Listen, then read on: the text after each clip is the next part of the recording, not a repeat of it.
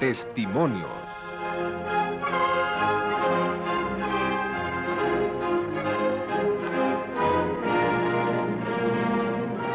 Entrevistas a cargo de Josefina Solares.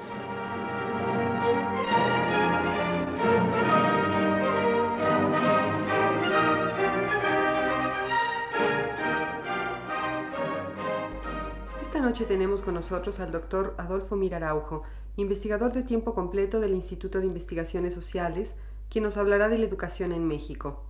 Doctor, díganos, ¿en qué está usted trabajando actualmente? Bueno, actualmente estoy trabajando en un proyecto acerca de las características y tendencias del sistema educativo mexicano eh, en los niveles primario y medio. En, eh, este estudio eh, se persigue fundamentalmente estudiar cuál ha sido la evolución de las diferencias regionales en acceso y logros educativos en México. Eh, esto constituye un aspecto del estudio de las desigualdades educativas en México, que puede verse principalmente desde dos puntos de vista. Uno de ellos sería en eh, los diferentes logros educativos que logran diversos grupos jerarquizados socioeconómicamente y el otro el acceso y el logro educativo de grupos localizados espacialmente. Estos dos aspectos en realidad no están separados y en buena medida coinciden, ya que normalmente a los eh, grupos socioeconómicamente colocados en una, en una posición más baja los encontramos eh, representando preponderantemente la población de las regiones más atrasadas o de las áreas eh, más atrasadas. Es bien sabido que en México hay grandes desigualdades regionales. Estas, desigualdades se manifiestan no exclusivamente en el orden educativo, sino en el orden económico, en el acceso a instituciones sociales, etc. Eh, es evidente también que las desigualdades educativas están muy íntimamente asociadas con estas desigualdades que encontramos en estos eh, otros órdenes. Eh, una desigualdad muy marcada es simplemente la que existe entre el acceso y el logro en la educación rural y el acceso y el logro en la educación urbana. O sea, los habitantes de las áreas urbanas reciben una cantidad de educación muy superior a la cantidad que reciben los habitantes de las áreas rurales. Esto significa entonces que en aquellas entidades federativas en las cuales prepondera la población rural, los logros educativos son comparativamente más bajos. En este estudio eh, pretendemos eh, agrupar a las entidades federativas, que serán las unidades de análisis, en, eh, en, grados de desarrollo económico. vamos a utilizar tres grados. Eh, dentro de los cuales quedarán comprendidas las 32 entidades federativas, o sea, considerando al Distrito Federal como una entidad y al, y al territorio de Baja California también. Doctor, ¿en qué consisten esas desigualdades regionales? Bueno, estas desigualdades regionales que sabemos que existen y son muy acentuadas en México, como había dicho, se manifiestan en, en una serie de, de planos, o sea, en el plano económico, en el plano educativo, una serie de aspectos sociales. Eh, lo que más nos interesa saber es si estas desigualdades han tendido a acortarse o por el contrario se están ensanchando cada vez más. Eh, hay una serie de estudios que muestran que en, eh, en, una serie de indicadores económicos, como por ejemplo la, la participación en el ingreso, las desigualdades regionales se están haciendo mayores y hay razones para sospechar que lo mismo esté sucediendo en la educación. O sea, que dentro de una situación de progreso educativo general en el país, el, eh, ritmo de crecimiento de la educación en las áreas más avanzadas sea más rápido que el ritmo de crecimiento de la educación en las áreas menos avanzadas.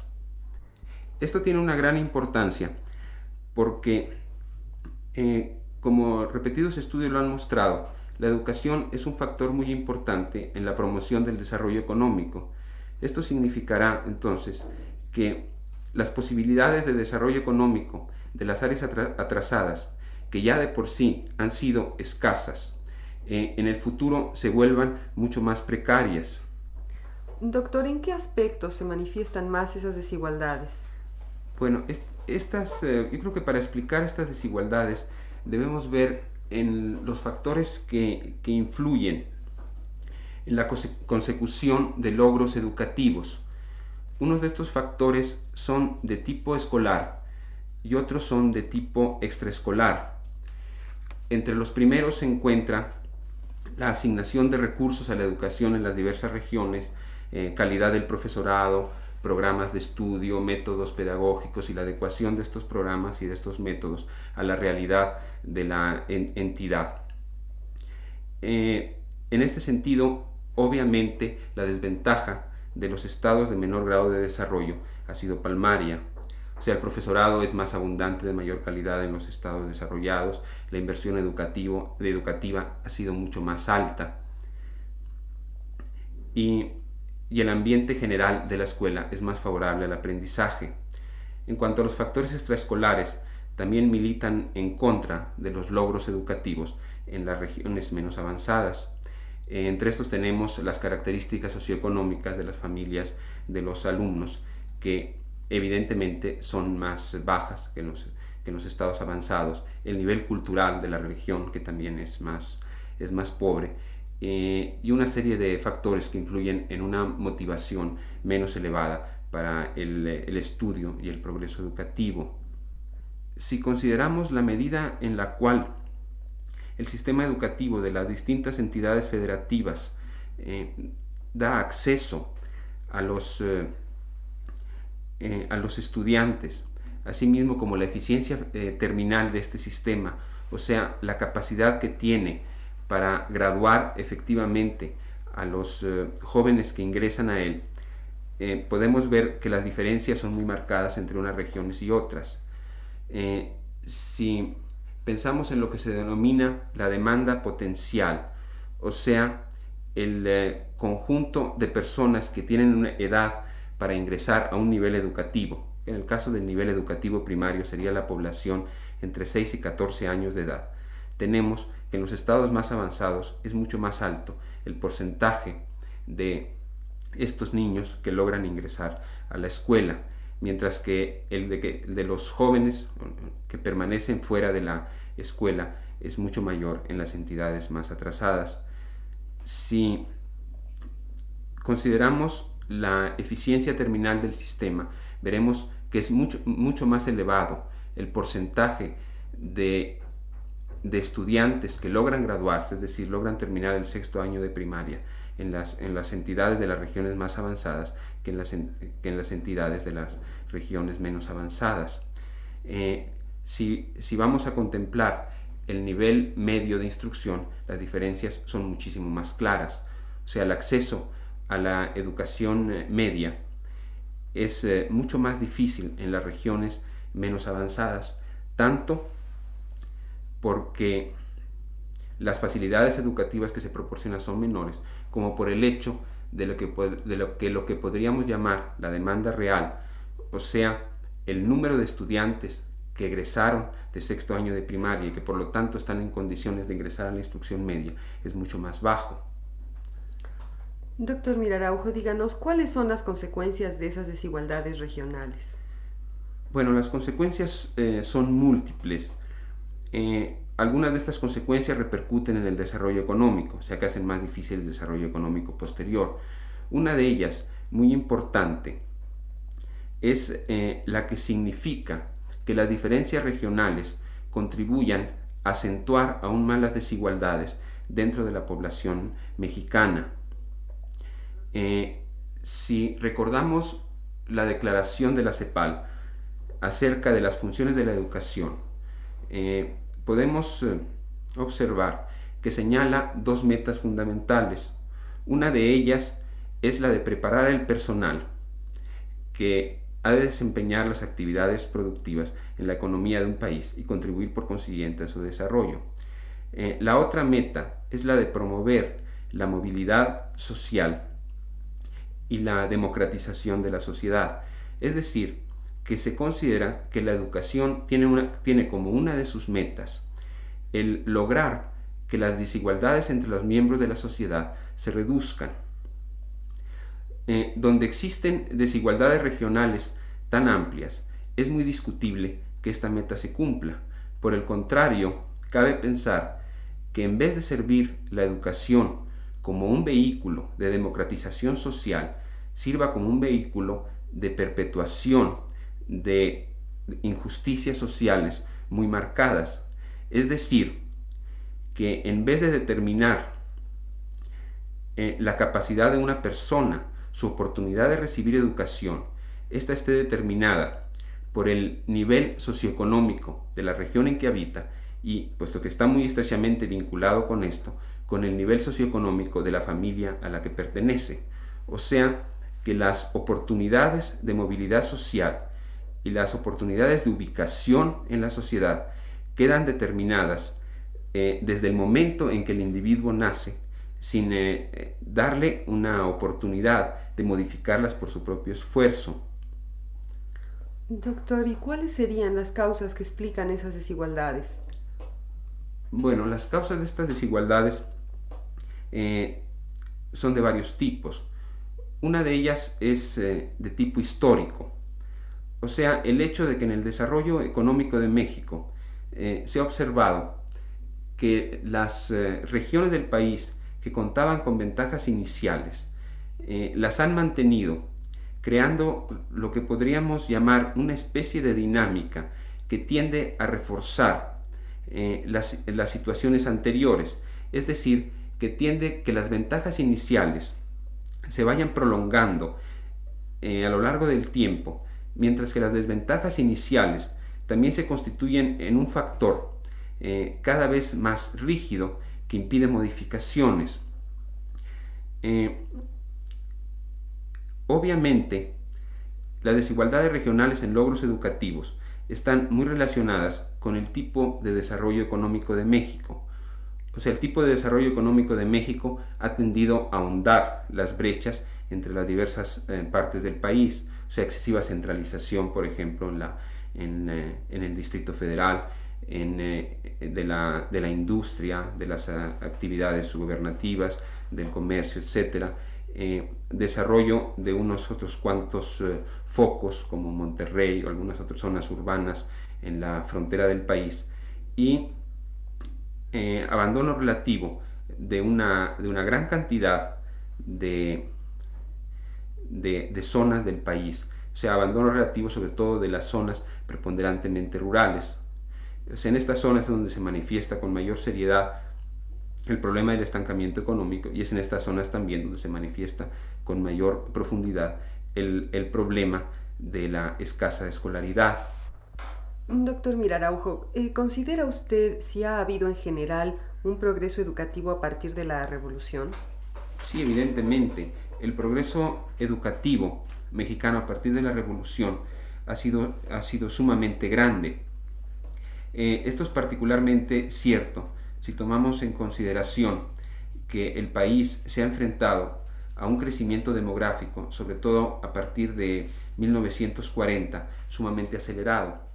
Eh, como todos sabemos, un crecimiento demográfico tan rápido repercute muy seriamente en el sistema educativo porque son precisamente los grupos en edad de recibir educación los que se, elevan más rápidamente. Eh, a pesar de este problema demográfico que es común a muchos eh, países en desarrollo como México, la satisfacción de la demanda educativa ha crecido continuamente. Eh, si consideramos el, el, crecimiento de la satisfacción de esta demanda a partir del año de 1958, que es importante porque en él se puso en marcha un, eh, plan de, mejoramiento eh, de, la, educación, llamado plan de 11 años.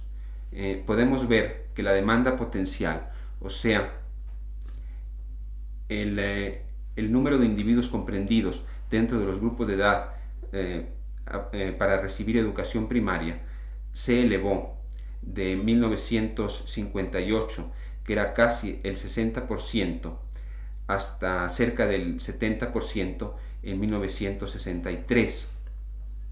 Esto es, eh, esto es una elevación muy considerable, aunque sin, aunque sin embargo, dado el rápido crecimiento de la población que mencionábamos, se elevó el número de niños que estaban en edad escolar y sin embargo no se encontraban inscritos en ningún plantel.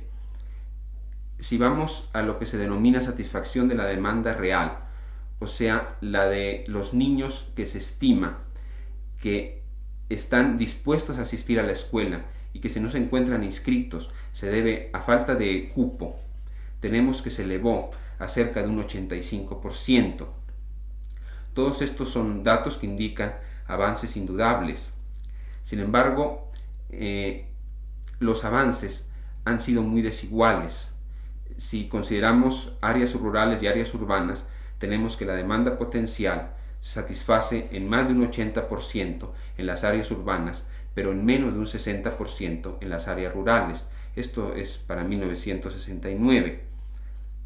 Tenemos también que la estructura del sistema educativo es sumamente piramidal, es decir, que los estudiantes se encuentran concentrados sobre todo en los grados inferiores del nivel, eh, siendo su participación en los grados eh, superiores mucho menor. Esto es resultado de la elevada ineficiencia del sistema.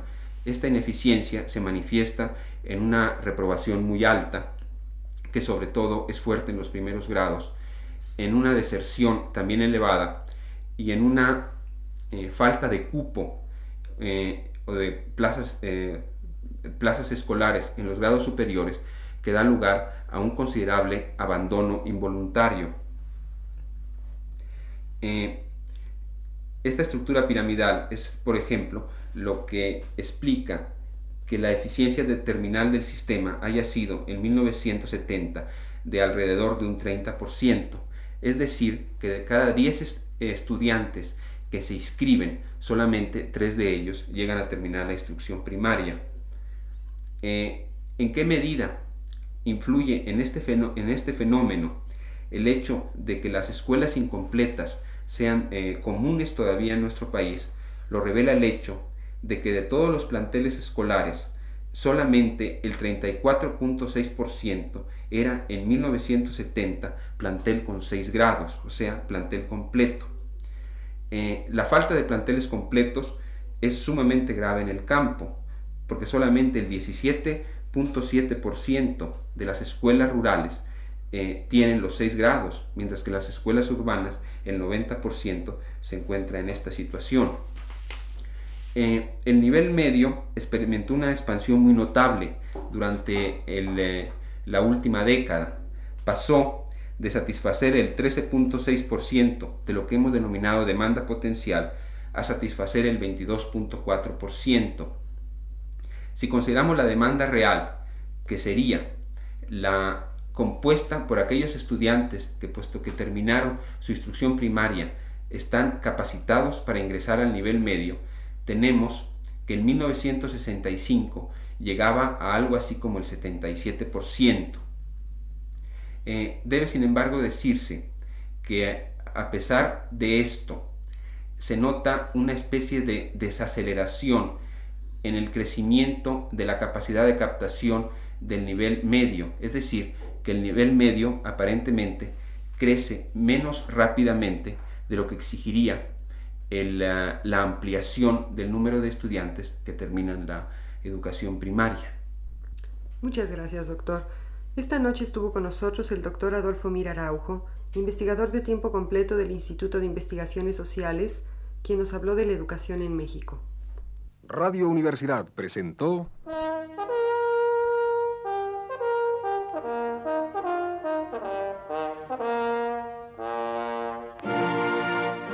Testimonios.